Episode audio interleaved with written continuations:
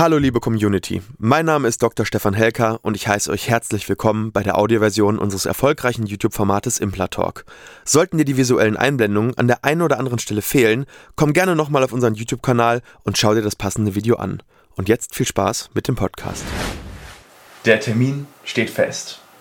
Du hattest ein Beratungsgespräch beim Chirurgen und jetzt willst du wirklich alles dafür tun, dass du ja, dass du eine erfolgreiche OP hast, dass du da gut durchkommst, dass du top vorbereitet bist. Und du willst einfach nichts vergessen. Du willst einfach gut durchkommen. Du willst einfach ein rundum sorglos Paket und sagen, okay, ich habe alles dafür getan, dass meine Weisheitszähne ja, gut rausgehen und dass es ein Erfolg wird. Und dass ich vor allem minimale Schwellung habe, minimale Schmerzen und ja, vor allem, dass du nach der OP vielleicht nicht nochmal raus musst, um vielleicht was zu besorgen, was du nicht auf dem Zettel hattest. Klingt das nach deiner jetzigen Situation? Dann würde ich sagen, haben wir genau das richtige Video für dich und wir legen direkt los mit unserem Thema und begleiten dich optimal auf dem Weg in deine weisheitszahn. Liebe Community, bevor es weitergeht mit dem Video, habe ich eine Bitte an euch. Wir geben jede Woche unsere besten Infos zum Thema Implantologie, Zahnästhetik, Zahnarztangst besiegen und Mindset raus und wir sind auf eure Hilfe angewiesen. Wenn dir dieses Video und dieser Kanal gefällt, dann zeig uns doch deine Anerkennung mit einem Daumen nach oben und wenn du uns wirklich helfen willst und dein Wissen regelmäßig erweitern möchtest, dann klick auf den Abo-Button und aktiviere das Glöckchen. Und nicht vergessen, ich beobachte euch. Und jetzt weiter mit dem Video. So, worauf kommt es jetzt also wirklich an bei der Vorbereitung? Ähm, das erste, was ich dir natürlich empfehle, ist unser Video zum Thema Weisheitszähne allgemein zu schauen. Da gehen wir so ein bisschen auf Schwierigkeitsgrade ein. Da erfährst du schon mal wirklich so generell viele wichtige Dinge, wie die OP abläuft und wann Weisheitszähne überhaupt raus müssen. Verlinke ich dir natürlich oben im i. Wir haben so zwei, drei, vier Videos schon zum Thema Weisheitszähne und ähm, die empfehle ich dir natürlich auf jeden Fall auch in der Vorbereitung zu schauen. Ähm, außerdem ist unser Video sehr hilfreich, wie du Schwellungen und Schmerzen nach Zahn-OPs vermeidest. Auch das oben verlinkt oder ganz am Ende natürlich auf der rechten Seite. Ähm, ja, kannst du dir anschauen und ähm, ja, wirst du dann sehen und auf jeden Fall eine sehr, sehr gute Pflichtlektüre. Und beide würde ich dir auch wirklich empfehlen, bis zum Ende zu schauen, weil du dann einfach die optimale Vorbereitung hast. So, aber in diesem Video geht es um ein bisschen was anderes, nämlich um die perfekte Vorbereitung und was du so brauchst und was du dir besorgen solltest und ähm, ja, vor allem auch so ein bisschen, wie viel Zeit du dir im Nachhinein blockieren solltest und ähm, vielleicht auch so ein bisschen, was Patienten berichten, die das alles schon hinter sich haben, denn das wirst du unter diesem Video finden, weil die meisten werden es eben genau schreiben und das ist auch meine Aufforderung, wenn du es jetzt schon hinter dir hast, schreib doch unten mal in die Kommentare, was hat dir wirklich geholfen bei der Weisheitszahn-OP? Welche Dinge hast du so das Gefühl, haben einen positiven Effekt gehabt? Was hat gar keinen Effekt gehabt? Was hat vielleicht sogar einen negativen Effekt gehabt? So, also starten wir erstmal so ein bisschen mit dem Vorgespräch beim Chirurgen. Welche Fragen solltest du stellen, um auch wirklich nichts zu vergessen? Ähm, und vor allem ist, finde ich, ganz wichtig die Frage nach dem Antibiotikum und dem Schmerzmittel, weil das wird manchmal wirklich sogar vergessen, das habe ich schon gesehen. Also wie oft solltest du das nehmen? Ab wann solltest du es nehmen? Ähm, ja, wie oft darf man so ein Schmerzmittel überhaupt nehmen? Und bei einer Vollnarkose, ganz, ganz wichtig, ab wann darfst du nichts mehr essen vorher und äh, ab wann darfst du nichts mehr trinken? Weil wir hatten teilweise schon Fälle, äh, wo Leute gekommen sind und gesagt haben, hey, ich habe was gegessen, getrunken und dann konnte die OP nicht durchgeführt werden. Also das solltest du definitiv im Vorhinein schon bedenken. Ähm, und das wird vor allem auch teilweise ganz, ganz unterschiedlich gehandhabt. Das heißt, ich kann dir hier auch keine Empfehlung geben, wie lange vorher du nicht essen und trinken sollst, weil das muss der, ja, der Anästhesist dann ähm, dementsprechend ja, entscheiden. Wenn du das allerdings in Lokalanästhesie oder Sedierung machst, darfst du das vorher ganz normal.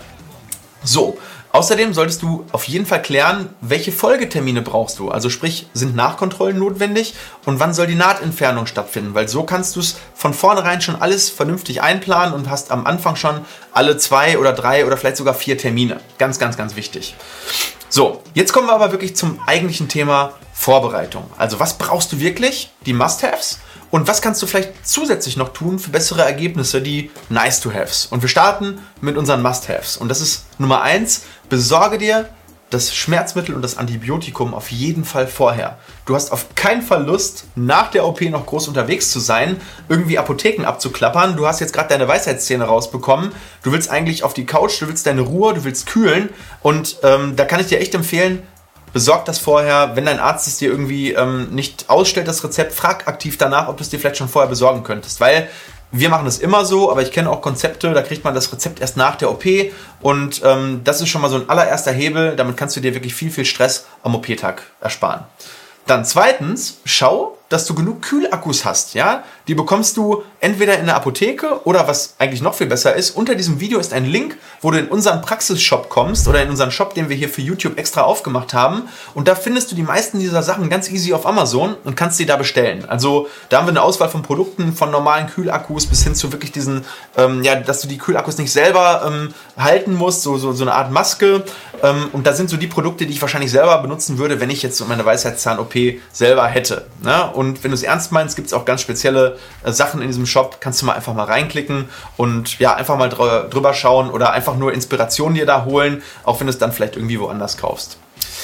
Ähm, ja, und dann gibt es manchmal wirklich so richtig, richtig, äh, äh, ja, total krasse Sachen. Dann hast du da wirklich, du kannst dir so, ein Kühl, so eine Kühlmaske kaufen, ja, dann bist du äh, der Mann in der eiskalten Maske. Das ist, ähm, ja, ist richtig, richtig geil. Ähm, Gibt es richtig gute Sachen. Also schau da einfach mal rein. So, Sp nee, Spaß beiseite. Ähm, du musst wichtig, dass du die Akku Akkus wechseln kannst. Also du musst ähm, genügend haben, damit du immer wieder welche in die Kühlung tun kannst, während du sozusagen dann wieder die neuen gekühlten drauf machst. Ich empfehle dir dann mindestens sechs Akkus zu haben, sodass du immer zwei in der Kühlung hast und immer einen quasi benutzt, bis er dann eben nicht mehr kalt ist. Drittens, Besorg dir CHX Mundspüllösung. Das ist mit Abstand die beste Spüllösung, weil die wirkt sehr, sehr stark antibakteriell und sorgt auf jeden Fall für eine Minimierung des Infektionsrisikos nach der OP. Du sollst natürlich nicht extrem lange damit spülen, weil äh, CRX kann Verfärbungen verursachen auf den Zähnen und auch Geschmacksirritationen, aber für 10 bis 14 Tage ist das überhaupt kein Problem und damit solltest du auf jeden Fall einen positiven Effekt für deine Weisheitszahn-OP auch erreichen. Holst dir ebenfalls vorher, dann hast du es eben zu Hause schon stehen. Viertens, sorg dafür, dass dich jemand fährt. Organisier das. Das ist ganz, ganz wichtig, ähm, weil ich würde es keinem empfehlen, nach der Weisheitszahn-OP, wenn vier Weisheitszähne rausgemacht worden sind, selbst mit dem Auto zu fahren oder ohne Begleitung zu kommen. Ähm, du bist echt nach dem Eingriff froh, wenn du kühlen kannst, wenn du, sag ich mal, nicht selber fahren musst. Ähm, und das ist ein Komfort, den solltest du dir irgendwie gönnen. Lass deine Eltern fahren, lass eine Kollegin fahren, einen Freund, äh, deine Frau, deinen Mann, wen auch immer. Mach das. Das bringt auf jeden Fall was.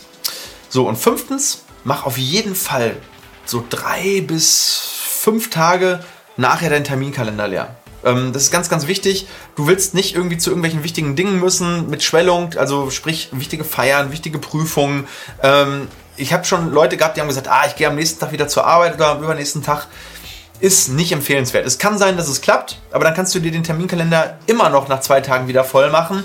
Ich würde sagen, drei bis fünf Tage mindestens, je nach Schwierigkeitsgrad, wie die Weisheitszähne so sind, solltest du dir das leer machen und geh davon aus, dass du so 10 bis 14 Tage keinen Sport machst. Das ist einfach auch so ein Ding. Das ist mittlerweile für viele Leute sogar wichtiger. Und, aber ich würde da auf jeden Fall 10 bis 14 Tage verzichten. Bei ganz, ganz schwierigen Weisheitsszenen vielleicht sogar einen Ticken länger. So, Punkt 6 ähm, du solltest dir weiche Kost besorgen. So ungefähr für eine Woche. Ja, das heißt, dann bist du safe. Das heißt, du kannst dann im Prinzip, musst dann nicht wieder in den Supermarkt, du willst dann nicht wieder da rumlaufen. Ähm, kannst vorher einkaufen und, und zum Beispiel Suppen, Shakes, Pürierbares, weiche Nudeln, da gibt es ganz, ganz vieles. Aber das solltest du alles vorrätig haben, sodass du dann eben nicht nochmal raus musst. Du willst nicht mit einem geschwollenen Gesicht, vielleicht mit einem Hämatom, ähm, dann da rumlaufen und einkaufen müssen. Also eine Woche, nach einer Woche kannst du normalerweise wieder relativ normal essen. Ähm, Gerade so Shakes sind sehr, sehr beliebt ähm, oder pürierte, ja, so Suppen, Gemüsesuppen, äh, sehr, sehr empfehlenswert.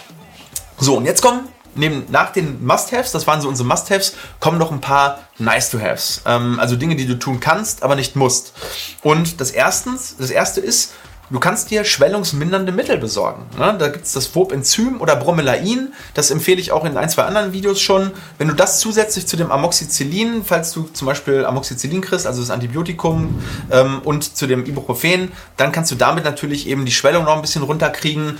Und mit dem Kühlen eine sehr, sehr geile Kombination. Funktioniert ganz, ganz prima und äh, kann auch für eine schnellere Heilung sorgen.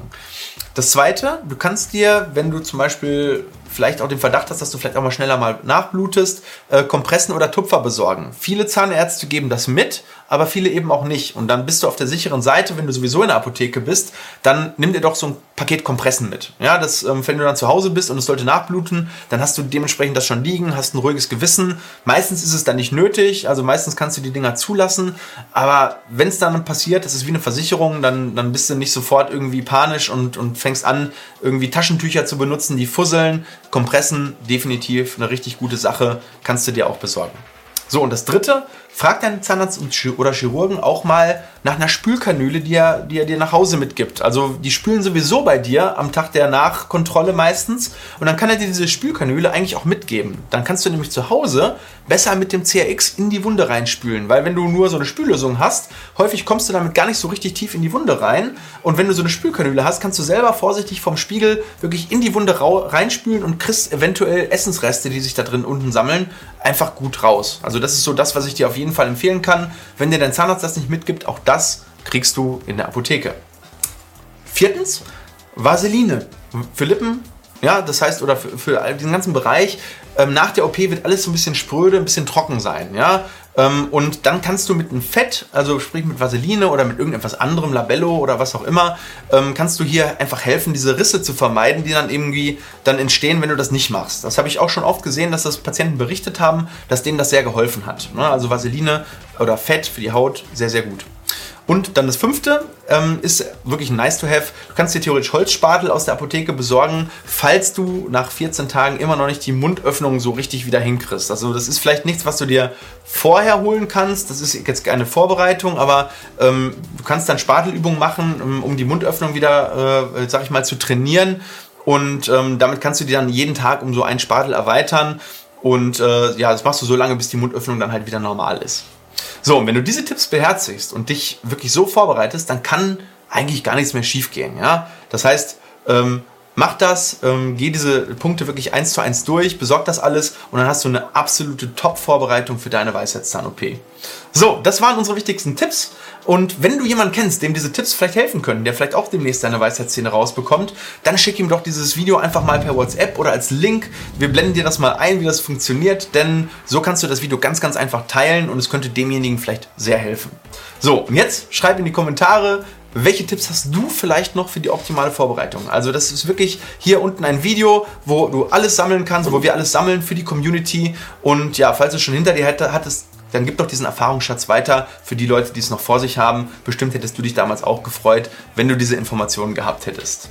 So, ich freue mich auf euch in den Kommentaren und ähm, ja, wenn dir unser Kanal gefällt, dann unterstützt uns mit dem Abonnement. Freue ich mich immer. Glocke aktivieren, dann kriegst du alle Erinnerungen, die du brauchst. Und in diesem Sinne wünsche ich dir alles, alles Gute, bleib gesund und viel Erfolg für deine Weisheitszahn-OP. Euer Dokelka. Ciao.